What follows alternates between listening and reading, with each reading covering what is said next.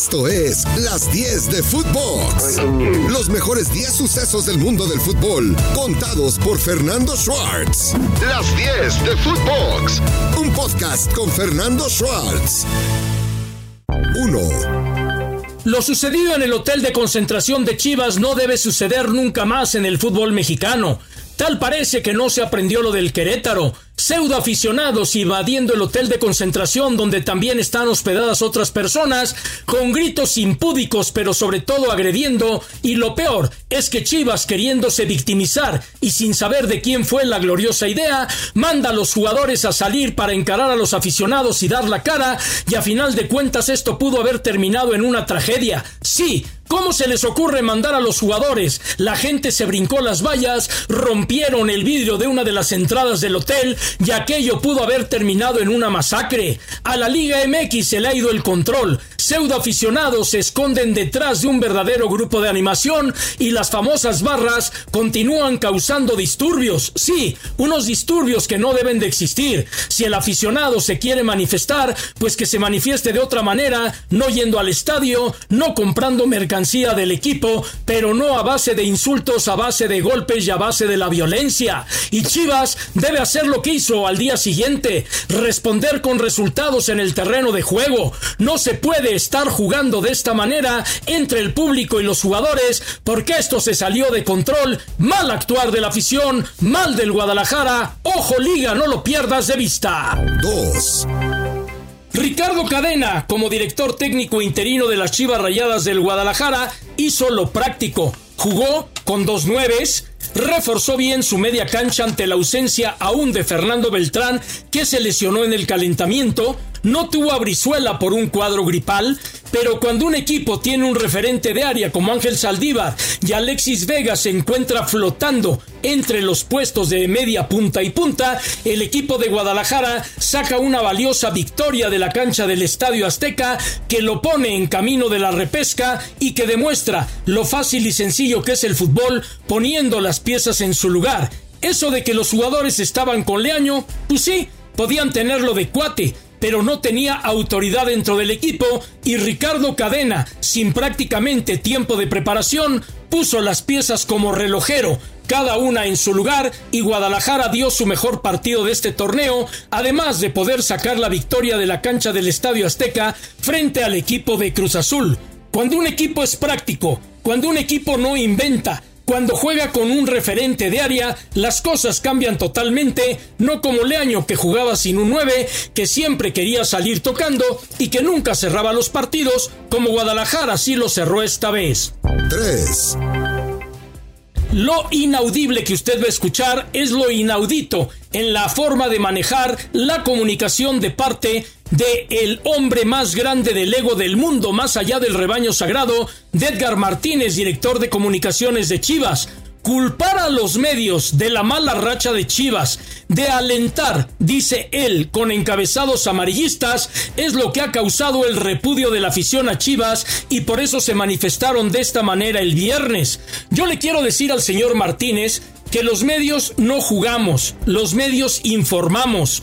Los medios no somos parte de la crisis porque si ellos se esconden de la prensa y el departamento de comunicación lo tiene secuestrado él y nosotros no tenemos forma de poder acceder a tener la impresión del jugador porque no los dejan hablar y los tienen escondidos apapachándolos en la crisis, caray, eso es culpa de ellos y no es culpa de nosotros. Nosotros no tenemos la culpa de la burrada del señor Alexis Vega, que es un gran jugador, pero que recordando lo que le había pasado con Nacho Rivero en 2020, lo quiere agarrar y lo ahorca, me parece que es realmente una burrada del tamaño del mundo que le pudo haber costado el partido a Chivas y señor Martínez, los medios no somos culpables de ello. 4. Lilini está jugando con el lema de la universidad. Mi raza hablará de tu espíritu. Y cómo no, es que la raza que tiene Pumas, aún ante la expulsión de Dineno, ante las grandes atajadas de Talavera, ante la falta de puntería de Monterrey, en un 2 por 3 en tiempo de reposición y con dos goles de Corozo, derrotó a Rayados de Monterrey y la promesa de Lilini se cumple, el equipo de Pumas está compitiendo tanto en la liga como ya está en la final de la Liga de Campeones de CONCACAF para enfrentar al Seattle Sounders, unos Pumas que son prácticos en el terreno de juego, unos Pumas que no dan por perdido nada, perder a Dineno, jugar con 10, con el calorón de 30 grados centígrados en la cancha ciudad universitaria, no hizo mella en la labor del equipo universitario que nunca bajó los brazos, que peleó hasta lo último y a final de cuentas encontró la recompensa. Corozo y su velocidad y un Monterrey volcado en busca de la victoria contribuyeron a que Pumas con 10 tuviera otra gran, gran actuación universitaria y lo que sí, es inhumano jugar al mediodía con este calor, es totalmente inhumano y debe quitarse este horario de la Liga MX. 5. Los Tigres de Miguel Herrera son pacientes y cuando abren el candado destrozan la casa ajena. Toluca se le plantó bien a Tigres en el estadio del Volcán. Sí, solamente tuvieron una llegada, la de Leo Fernández, bien neutralizada por Nahuel, pero el equipo de Tigres encontró el primer gol con un taconazo genial de Sebastián Córdoba dentro del área que abrió la opción para que Vigón anotara el gol que abrió el marcador. Después Córdoba que quiere regresar y demostrar sus grandes aptitudes, anota de un buen zurdazo de afuera del área para el 2 por 0 y Messier Guignac vuelve al gol después de perder su racha de anotar en partidos consecutivos y Guignac anota un gol para contribuir a la victoria de Tigres que ya matemáticamente es el primer invitado entre los cuatro de la liguilla final y no tendrá que jugar la repesca. Miguel Herrera convence a propios y extraños. Ha tenido un manejo extraordinario en el vestidor del equipo de Tigres y todo eso se refleja dentro del terreno de juego. Un equipo alegre y sobre todo un Juan Pablo Vigón que atraviesa por un momento magnífico que además de ser un hombre constructor de juego en el medio del campo, pisa el área con autoridad, anota goles y esto, esto le ha venido muy bien al equipo norteño. 6.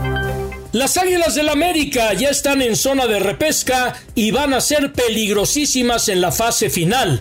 Claro, viene jornada doble, viene a enfrentar a Tigres el próximo sábado en el Estadio Azteca, pero el equipo del América realmente anda jugando muy bien al fútbol. Y cuando digo en el Azteca, me estoy brincando porque la visita es en el volcán, pero sea donde sea, el América se tiene que plantar dentro del terreno de juego y hacer bien las cosas. Un América que tiene variedad en su juego. Un América que se cansó de fallar contra Tijuana y termina ganando con marcador apretado, pero a final de cuentas Fidalgo con el penal amplió esa ventaja para que el América ya no tuviera mayores problemas dentro del partido.